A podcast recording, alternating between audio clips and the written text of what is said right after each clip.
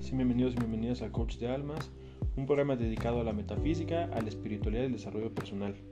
Mi nombre es Sebastián y tengo el gusto de estar con ustedes en este episodio. Como en cada uno de los anteriores, debo explicarles y recordarles que todo lo que su servidor les diga, no me crean. Todo lo que yo les comparta, duden, investiguen y sobre todo que esto sirva para que ustedes generen sus propias conclusiones, o sea, sus propios pensamientos. En el episodio del día de hoy vamos a tratar un tema bastante interesante que creo que muchos y muchas ya han escuchado bastante acerca de ellos y es acerca de los chakras. Para empezar, la palabra chakra proviene del sánscrito y quiere decir rueda o disco. Estos son siete puntos o vórtices de energía que forman parte del cuerpo etérico. Si se fijan bien en los episodios anteriores, les había comentado que tenemos cuatro cuerpos sutiles y que el cuerpo etérico es una copia del cuerpo físico. Así como el cuerpo físico tiene sus órganos y sistemas, efectivamente el cuerpo etérico que posee los chakras. Estos forman parte del abastecimiento de la energía vital. ¿Cómo entra esta energía? Primero pasa a través de la mollera, de ahí a través de la médula espinal y justamente donde llega el corazón comienza a repartirse a todos los órganos, tanto los cuerpos útiles como los chakras y la energía del yo soy o también conocida como la energía vital responden acorde a cómo nosotros reaccionamos ante los eventos de la vida. ¿Esto por qué es? Porque de los siete cuerpos que poseemos, los cuatro inferiores, que también ahí formarían parte los chakras, están respondiendo efectivamente a cómo pensamos, cómo actuamos, cómo decimos y cómo nos expresamos hacia nosotros mismos y hacia los demás. Juntando todo esto, que es lo que se forma, el mentado campo electromagnético o llámese también aura, que se vio en, si no me equivoco, en el episodio número 2. Ahora bien, cada uno de estos chakras posee una determinada coloración antes, por ejemplo, si se ponen a revisar los chakras de manera convencional, poseen una coloración, por ejemplo, del más, del más denso al más elevado. Por ejemplo, el primer chakra, que es la raíz, tenía un color rojo. Y el más elevado, que era el chakra de la coronilla, tenía un color violeta o blanco. ¿Qué ocurre ahora? Esto que se vino de la nueva era, que es un tema para, posteriores episodios, han cambiado y ahora responden a los rayos, a los siete rayos, que aparte de eso están relacionados directamente con las virtudes del Eterno. Ahora bien, ¿cómo funciona todo esto? Les voy a dar un ejemplo. El chakra de coronilla, que es el, el séptimo, de abajo hacia arriba, responde un color dorado Después el chakra del entrecejo o tercer ojo responde a un color verde, la garganta un color azul, corazón rosa, plexo solar, oro rubí. ¿Qué quiere decir esto? No es ni rojo ni anaranjado, es un punto intermedio entre ellos dos. El chakra sacro alma, color violeta. Y por último, el que les acabo de comentar, el base o raíz, ahora es de color blanco. Algo muy interesante que es cuando nuestro cuerpo físico se enferma es una, es una manera de mostrarnos el trabajo interno que tenemos que realizar. Estos siete chakras a su vez también con qué lo los podemos relacionar con los siete principios herméticos de los que nos habla el Kibalión, que también es tema para otro episodio. Ahora bien, otro aspecto muy interesante es que se habla acerca del kundalini. ¿Dónde lo vemos el kundalini, por ejemplo? En el caducio, en, que es el bastón de los, de los médicos, es como una especie de emblema. ¿Y este que es? Es un canal de ascensión de la energía de la presencia yo soy o energía vital, que pasa a través de los siete chakras. ¿Qué quiere decir? Serpentino o enrollado. Esta energía pasa a través de tres ejes energéticos el primero se llama Pingala, que es masculino, Y luego tenemos a Ida, que es femenino. Los podemos, ver representados también como la luna y el sol. Y en medio de ellos, donde se cruzan, como si fuera la serpiente y se enrosca, tenemos a que es el punto intermedio entre ambos. En Cábala, como lo podemos ver? El aspecto de dar, recibir y la belleza. Una cosa muy importante, los chakras no se alinean y no se rectifican, se trabajan. Te pueden hacer todas las terapias posibles, todas las frecuencias, pero si tú no trabajas desde el origen los mismos, no se van a poder ajustar porque están respondiendo automáticamente a cómo estamos hablando, pensando, sintiendo y haciendo. Ahora bien, ¿cuál es el chakra, por así decirlo, el más importante, sobre todo para la nueva era? Este es el chakra del corazón. ¿Por qué razón?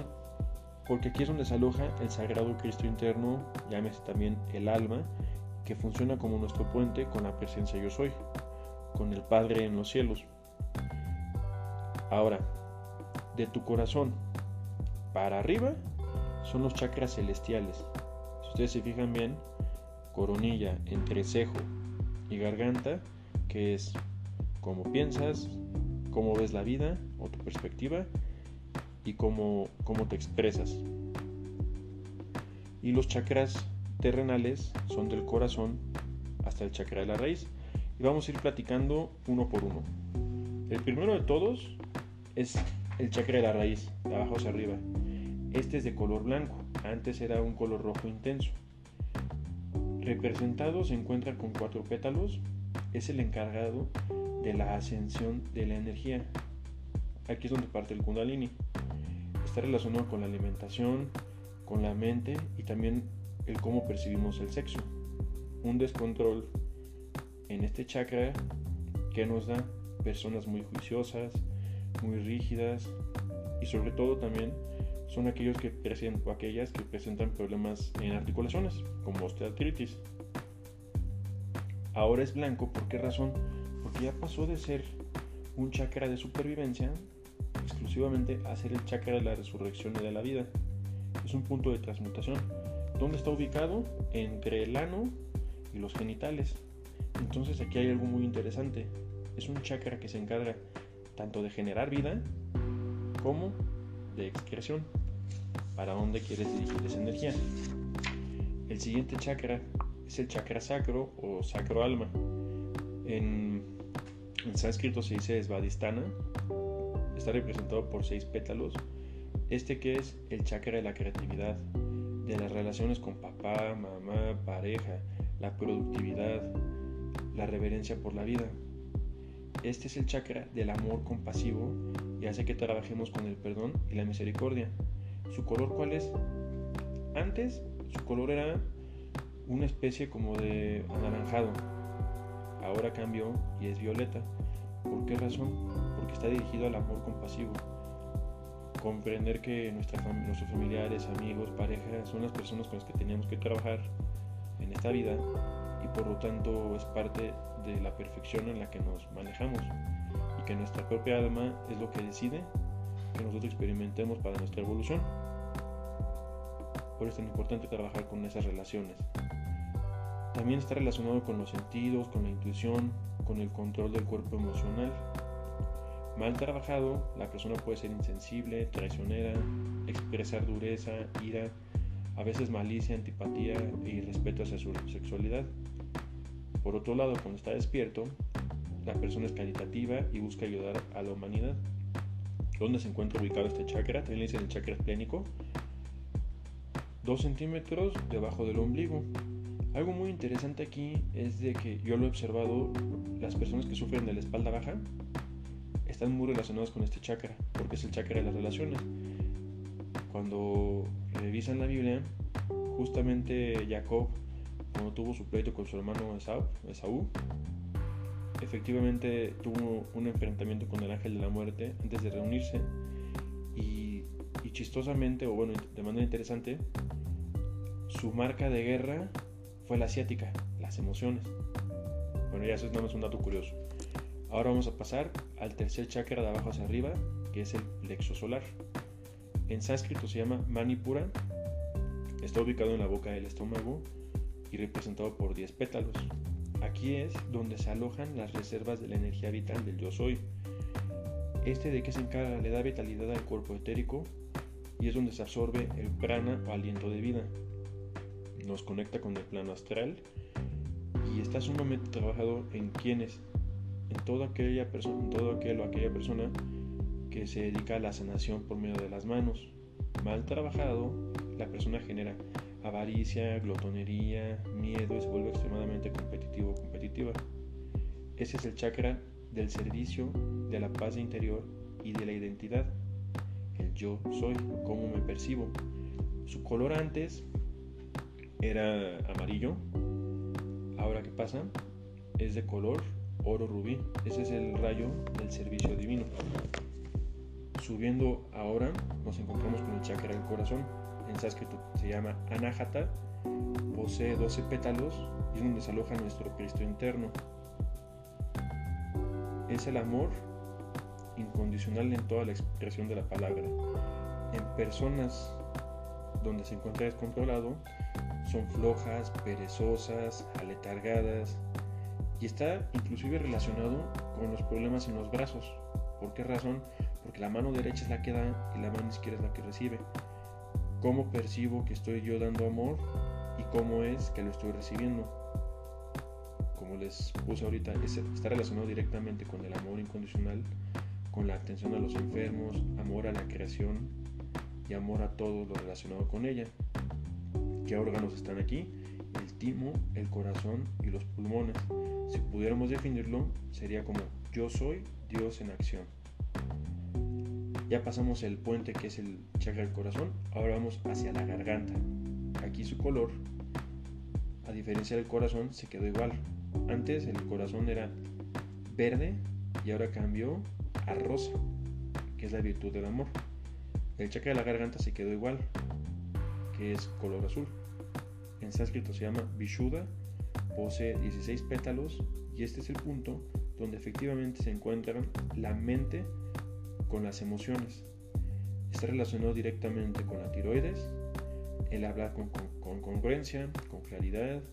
Aquí está el canto, la enseñanza espiritual. Y mal trabajado puede generar deseos de poder, celos y envidia. ¿Esto por qué es? Porque el rayo azul está relacionado directamente con la voluntad divina. También se encarga de la generación por medio de la palabra, porque cuando lo utilizamos ya estamos plasmando en el mundo físico una intención, un pensamiento. Si ustedes lo visualizaran, o en modo de alegoría, vas a un cerro que está desolado y gritas estúpido o estúpida, y es lo que te va a regresar, el eco. En cambio, si hablas con amor y respeto, es lo que se te va a regresar. Ahora vamos a pasar al más famoso de todos, el chakra del entrecejo, también conocido como el tercer ojo en sánscrito se llama Ajna, posee 12 pétalos y está relacionado directamente con la glándula pituitaria, con la intuición, con la visión espiritual. Y aquí hay algo muy importante, que es el concepto inmaculado. ¿Qué quiere decir esto? No ver las cosas como buenas o malas, sino como perfectas. Antes este era un chakra de color índigo, ahora es de color verde está relacionado directamente con la ciencia, con la sanación y también con la verdad, cómo vemos las cosas, nuestra perspectiva. Cuando se encuentra mal trabajado, hay arrogancia, orgullo espiritual y duda. Tengo alumnos o alumnos que luego me dicen, esta persona le hace falta humildad, le hace falta eh, mucha luz en su vida. Y yo luego lo que les respondo es, si les falta tanto, ¿por qué son tus amigos o tus amigas? Quiere decir esto que te estás viendo reflejado o reflejada. Y yo también, porque me pasa muy seguido. Ahora también, tú eres la primera persona que se debe ver próspera, sana, abundante, exitosa. ¿Por qué razón? Porque este chakra está relacionado directamente con los ojos, con los dolores de cabeza, y un sinfín de etcéteras, etcéteras, etcéteras. Vamos a pasar al último y uno de los más interesantes, que es el chakra de la coronilla. En sánscrito se llama Sahasrara.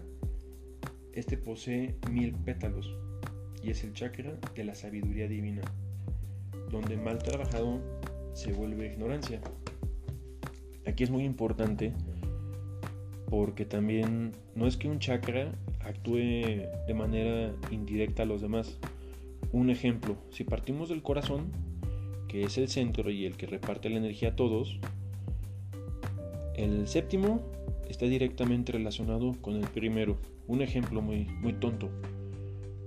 Y yo lo he visto hasta en la calle. Una persona de muy bajos recursos no va a estar interesada en aprender, va a estar interesada en qué?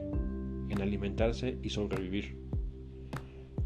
Relacionamos, por ejemplo, el de el del entrecejo con el de las relaciones, pues indirectamente está relacionado. Tomas el papel de víctima, estás viendo las cosas desde una perspectiva negativa o, muy juiciosa, entonces ¿qué va a pasar? Que tus relaciones van a ser incorrectas. El chakra de la garganta, que está relacionado con el chakra del plexo solar, y el plexo solar es el yo soy, pues si tú no tienes seguridad en ti mismo, en ti misma, y te ves de una manera negativa, es más que obvio que te vas a expresar con timidez, con incongruencia, vas a querer eh, expresarte de una manera hasta mentirosa con tal de agradar. Entonces, ¿qué pasa? Que no es que cada uno toque, toque el son de manera individual, sino que están formados como si fueran una orquesta. Recapitulando ya todo, y, y lo vuelvo a mencionar, nosotros somos los responsables de lo que nos pasa en nuestra vida. Estaba escuchando en YouTube a una persona que, justamente mencionaba, no estás destinado o destinada a, estás programado o programada. Y lo que ocurre en tu vida es resultado de tus pensamientos, tus palabras y tus actos más recurrentes. Por eso es tan importante estar atentos o atentas a todo lo que está ocurriendo a nuestro alrededor, pero sobre todo cómo lo percibimos. Ahora bien, sin más me despido, espero que les haya sido de su agrado Cualquier duda, inquietud o comentario, no duden en escribirme por Instagram. Ahí estoy como Lobo Blanco Wellness Center. Y ahora sí que les mando un fuerte abrazo, bendiciones, excelente semana, disfrútenla mucho y cuidado con el calor. Hasta luego.